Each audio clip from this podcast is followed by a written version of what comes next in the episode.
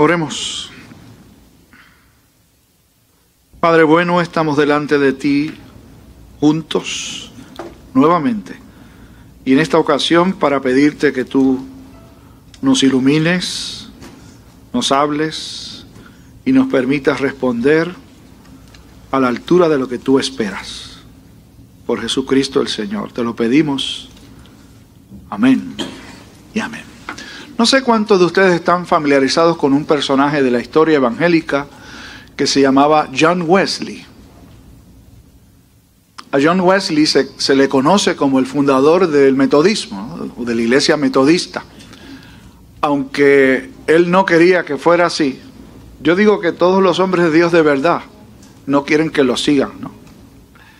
Y él decía que no quería que lo llamaran el fundador del metodismo o de la iglesia metodista, pero la historia pues le adjudica a él y ciertamente que lo fue, fue el formador de la iglesia metodista, aunque él fue antes, o bueno, fue durante toda su vida, fue un ministro anglicano en Inglaterra y allí pues desarrolló el ministerio suyo. Bueno, se dice que en cierta ocasión y Wesley era conocido como un hombre muy estudioso, y muy sabio. Él recibió una carta de una persona que él no conocía y que decía en la carta que Dios le había dicho a esta persona que le dejara saber a John Wesley que Dios no necesitaba sus libros ni toda su erudición. ¿Entendió bien, verdad? Supuestamente Dios le habló a un señor y ese señor le escribió a Wesley lo que Dios supuestamente le dijo que debía decirle. Y John Wesley le contestó la carta. Y en la carta, básicamente, Wesley le contesta, leí su carta, que básicamente me parece poco profunda, pero la recibí y le voy a contestar. No le voy a decir que Dios me dijo lo que le voy a decir. Lo que le voy a decir se lo voy a decir porque yo creo que debo decírselo. Es cierto que Dios necesita mis libros, ni mi erudición, pero tampoco necesita su ignorancia. En mi barrio dicen qué pedrada, ¿no? Yo sé que eso no pasa aquí, pero en algunos círculos cristianos estudiar no es bien visto. Aquí eso no pasa, gracias al Señor. Aprender cada día más no es bien visto. A mí me llena de mucha satisfacción escuchar gente que lleva muchos años en la vida de la iglesia decir, sigo aprendiendo. De hecho, había un diácono en la iglesia de Mayagüez que, durante el tiempo que yo serví disfruté mucho su compañía, era un hombre muy jocoso. Y él siempre que hablaba en público decía, estoy aprendiendo, decía. Yo quisiera que todos nosotros nos acercáramos al texto bíblico para ver qué tengo que aprender. Lo siguiente que voy a decir es que yo también estoy aprendiendo. Yo no me las sé todas, ¿saben? Pero las que el Señor me permite saber, las tengo que compartir con ustedes. Como por ejemplo lo que pasó hace un rato, yo no sé cuántos de ustedes, aunque yo le he dicho antes, que llevamos un rato juntos, que en, la escena del nacimiento no está ese sancocho que nosotros hemos preparado de todos los personajes allí. Había unos personajes que compartimos con los niños hace un rato. Y en la fecha de la Epifanía del Señor, que es el nombre propio de esta fiesta, había otros personajes. Y alguien me preguntó con mucho respeto ahorita, Pastor, ¿y José? Y dije, pues José no estaba. No me pregunten por qué, porque no sé por qué José no estaba. Pero si usted escuchó el texto que se leyó hace un momento, el texto sí dice quiénes estaban. Cuando llegaron esos magos, estaba allí en una casa María y el niño. Hoy vamos a tratar de mirar el texto bíblico para aprender algunas lecciones. Por lo menos yo marqué cinco, pero hay más, allí hay muchas más. Y vamos a hacer como hacemos generalmente, que miramos el texto para tratar de descubrir qué nos dice el texto bíblico. y comparto algunas cosas que aprendí. Algunas las sabía, pero otras las aprendí. Y de las primeras cosas que aprendí y comparto con ustedes hoy, que la primera palabra dicha por algún ser humano en esta historia narrada por Mateo, que es una de las cuatro versiones del Evangelio, la primera palabra que dice un ser humano se viene a decir en el capítulo 2. Todo el primer capítulo es puramente narrativo. Se ofrece una serie de información muy importante allí, particularmente sobre la genealogía de Jesús. Pero no aparece ningún personaje hablando para nada. Las primeras palabras en labios de algún personaje aparecen en este texto. Y antes de esas palabras, otra cosa que aprendí también rebuscando el texto, es que Mateo fue un escritor extraordinario. Bueno, como Marcos y Lucas y Juan y el resto, ¿no? Todos son extraordinarios porque Dios los llamó para eso. Pero cada cual tiene su particularidad. Cada uno era distinto, cada uno tiene un enfoque distinto. Mateo tiene la intención clara de traerle a sus coterráneos judíos la historia de Jesús. Claro, otras personas más leyeron el Evangelio de Mateo, pero Mateo estaba pensando focalmente, es decir, era su escenario predilecto, los judíos como él, que necesitaban entender quién era Jesús realmente y que Jesús era el Mesías que Dios había prometido a su pueblo. Entonces, Mateo lo primero que hace es ubicar esta historia de Jesús en tiempo y espacio. Dice que en Belén de Judea, tiempo, eh, espacio, perdón, en días del rey Herodes, tiempo. Y entonces cuando empieza ya a dejar la parte narrativa y empieza a contar palabras que se dicen, luego de habernos dicho en la parte narrativa que vinieron del oriente unos magos. Vinieron del oriente, ¿cuántos? No sabemos. La tradición cristiana aduce que eran tres. ¿Por qué? Porque presentaron tres regalos, oro, incienso y mirra.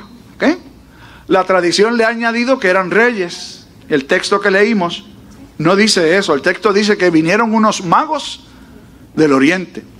No dice exactamente de dónde vinieron, pero vinieron de oriente. También la tradición y los expertos creen que probablemente o eran persas o babilonios. ¿Por qué? Porque esos dos pueblos o esos dos países tenían una tradición de estudiar los astros. Así que llegaron a concluir que seguramente o eran persas o eran babilonios. ¿Cuántos? No sabemos. Lo que sí sabemos, y aquí viene, viene la primera lección, es que el Evangelio de Jesucristo no conoce fronteras. Cuando Dios quiere llamar a alguien, lo va a llamar, no importa dónde esté. Y no importa cuál sea su trasfondo, político, étnico, religioso, no importa. Cuando Dios va a llamar, Dios llama. Como dicen en mi barrio, la pedrada que está para un perro, no hay quien se la quite, ¿verdad? Qué bueno cuando Dios nos mira así, nos va a dar la pedrada. Nos miró desde antemano, desde antes de la fundación del mundo, y aquí va y no hay quien la desvíe, ¿saben? Esos magos que se dedicaban a estudiar las estrellas, Dios decide llamarlos. ¿Por qué? Bueno, yo creo que la razón era para manifestar la gloria de Dios más allá del pueblo judío. Recuerden que Mateo le escribió a los judíos y que comience esta historia diciendo que los que fueron a adorar al rey de reyes al Mesías prometido, no fueron los religiosos judíos, sino que fueron seguramente personas que adoraban a otras deidades. Y no estoy diciendo aquí que cualquier deidad está bien, o una religión universal está bien, eso no es lo que estoy diciendo, Me imagino que ustedes saben que eso no es lo que pretendemos decir, porque eso no es. Es que Dios si decide llamar a gente que adoran a cualquier Dios para convertirlos en adoradores suyos, lo va a hacer. ¿Cómo? Como Él quiere. Y en este caso, Dios utiliza el ambiente que ellos dominan, el área de su expertise, para atraer su atención. De hecho, si usted es cuidadoso, se va a dar cuenta de que Dios utiliza tres medios distintos para hablar con esta gente. De nuevo, cuando Dios quiere hablar con uno, si no es por señales de humo, digo, por una llamada telefónica, yo no creo, ¿verdad? Pero Dios va a utilizar los medios que quiere utilizar, que Él dispone para alcanzarnos. Los llama primero a través de la lectura de los astros. Los llama y habla con ellos a través de la Biblia, van a verlo en un ratito. Y finalmente habla con ellos a través de sueños. ¿Por qué quiso hacerlo así? Porque Dios es así. No se ponga a soñar esperando que Dios le hable, porque yo creo que ya Dios nos ha dicho lo que debemos saber con ese libro que está allí y que ustedes tienen con ustedes. Pero en el caso de esta gente, Dios lo llamó de tres maneras. Así que la primera lección es esa. La gracia de Dios es para todo aquel a que el Señor quiere concedérsela. Venga de donde venga. Así es Dios. Es decir, no es para nosotros nada más. Es para todos los que el Señor quiere llamar. De hecho, entre todos esos que el Señor quiere llamar, estás tú y estoy yo, que no éramos judíos de nacimiento. Que como los magos, nuestra tradición era de adorar cuanta historia hay. Otro día póngase a mirar cuál es la, la historia religiosa de este país, del nuestro y usted va a descubrir cosas que uno dice con razón. Hay tanto locos religiosos en Puerto Rico. Con todo el mejunje de, historias religiosas que tiene nuestra, nuestra herencia. Buena o mala, más mala que buena, pero allí el Señor nos quiso llamar. La segunda gran lección.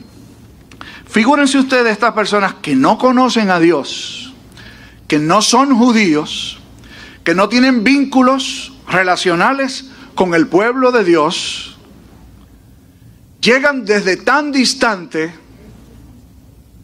y no se movían en vehículos como nosotros. Debieron seguramente venir en camellos para ir a adorar a un rey que no saben dónde está y que no conocen, a un pueblo que tampoco conocen.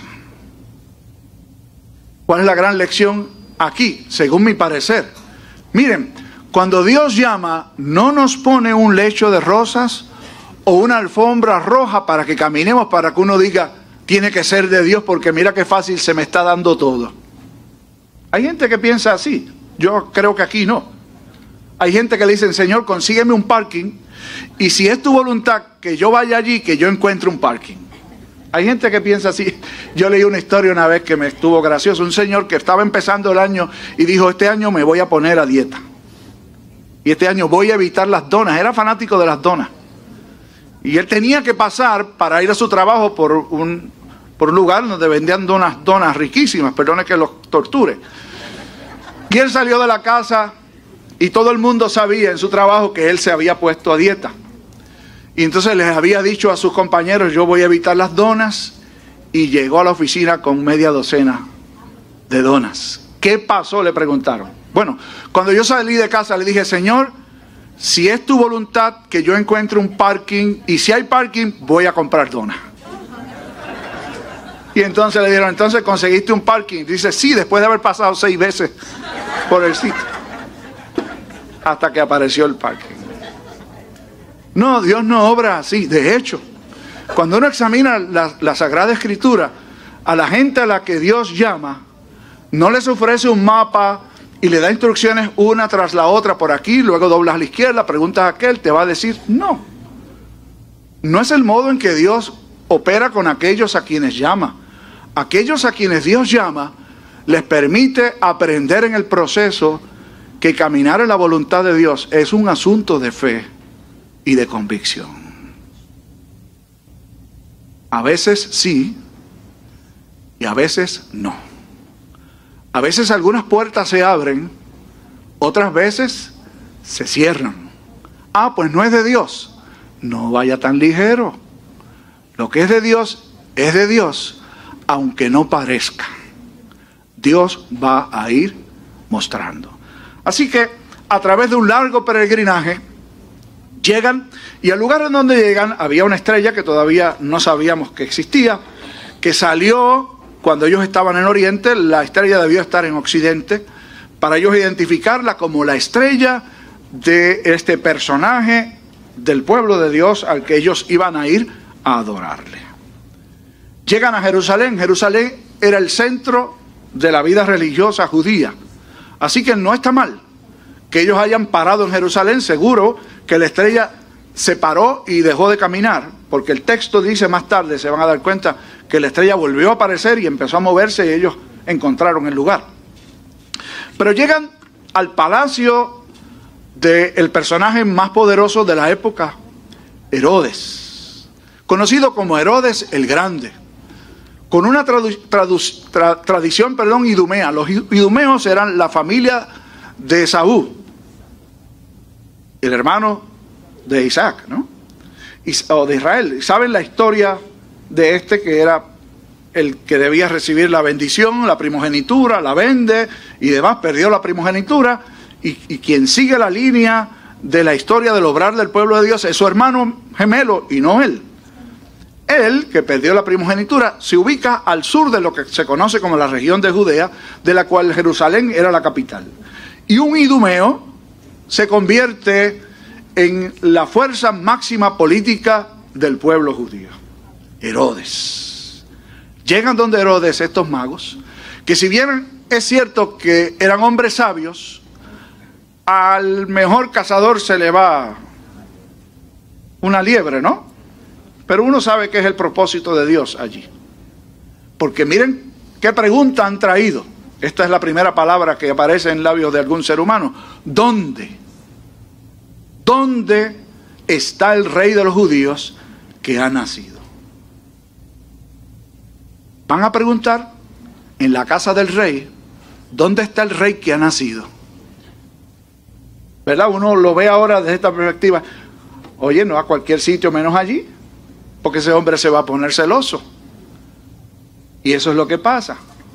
Y el buen hipócrita de Herodes indaga y llama entonces a los líderes religiosos de la época, principales sacerdotes y escribas, es decir, los doctores de la ley y los, sacerdotes de más alto rango para preguntarle. Imagínense ustedes, esta gente han llegado buscando al rey de los judíos que ha nacido. ¿Dónde es eso? Díganme.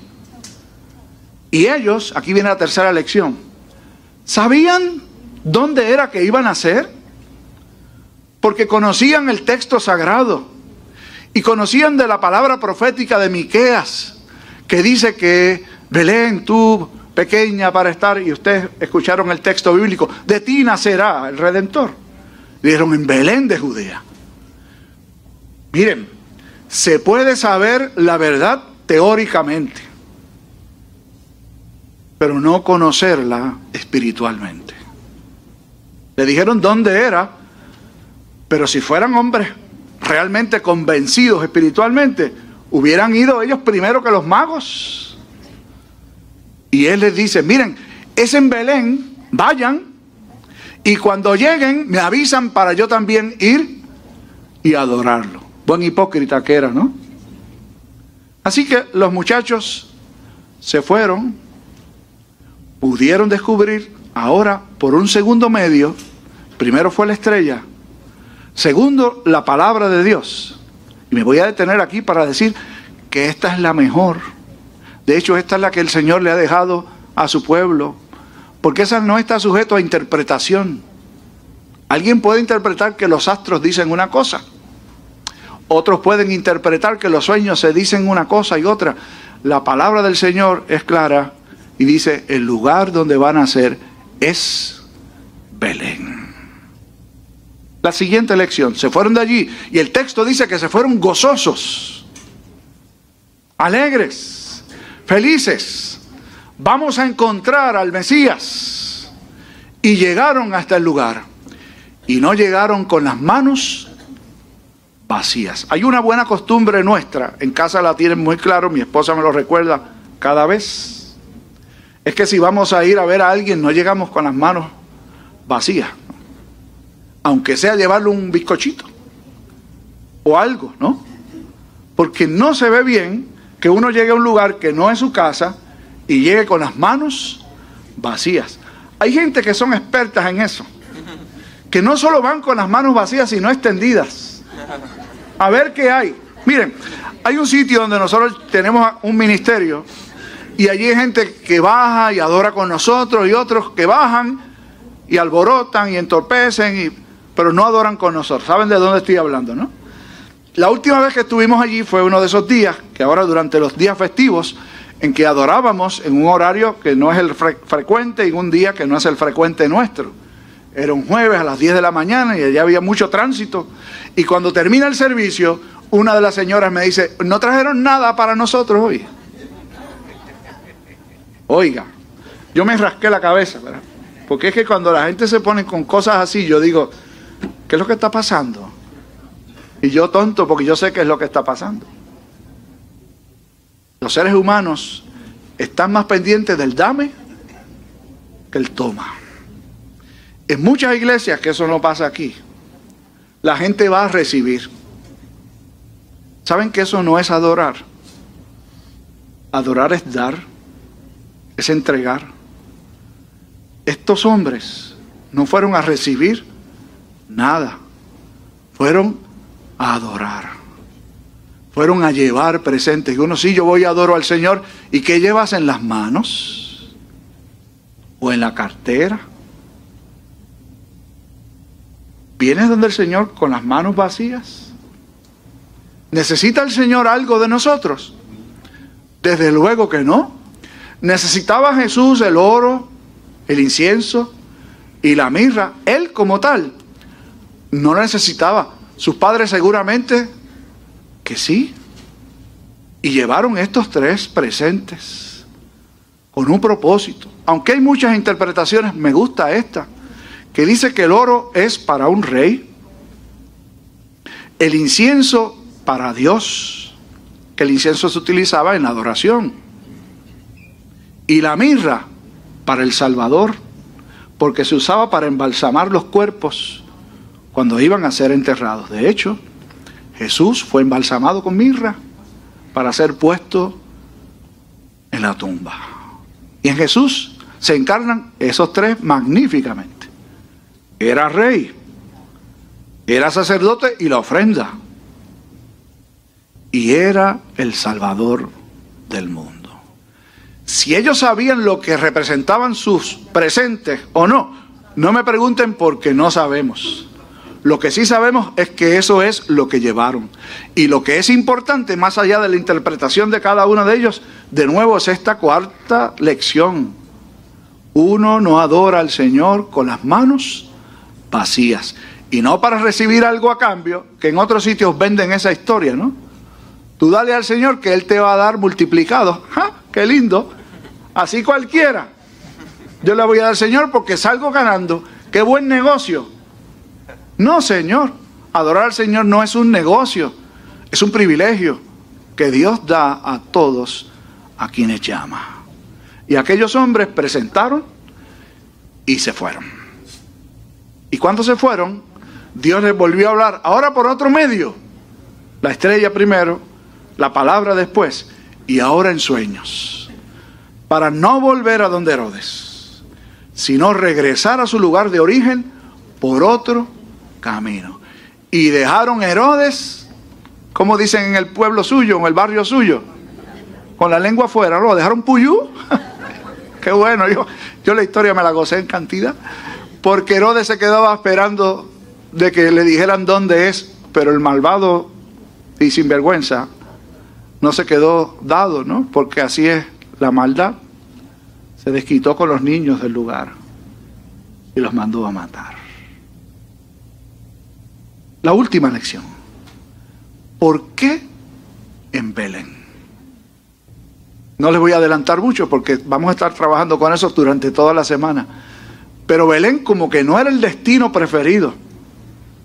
Es como decir que alguien importante nació en Morovis. Digo ese nombre por decir uno, nada en contra de, Morovis, ¿no?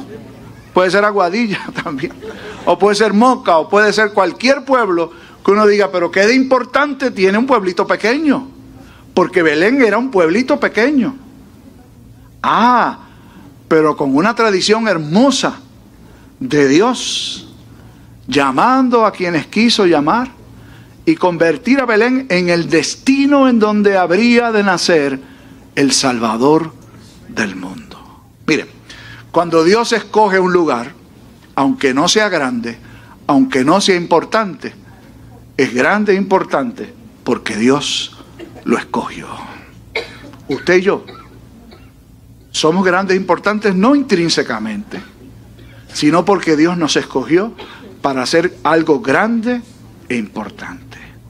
Y es pregonar que Jesús es el Salvador del mundo.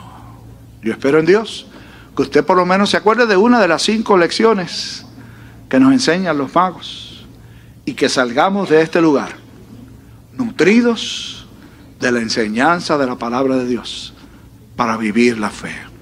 Que así nos ayude el Señor. Amén.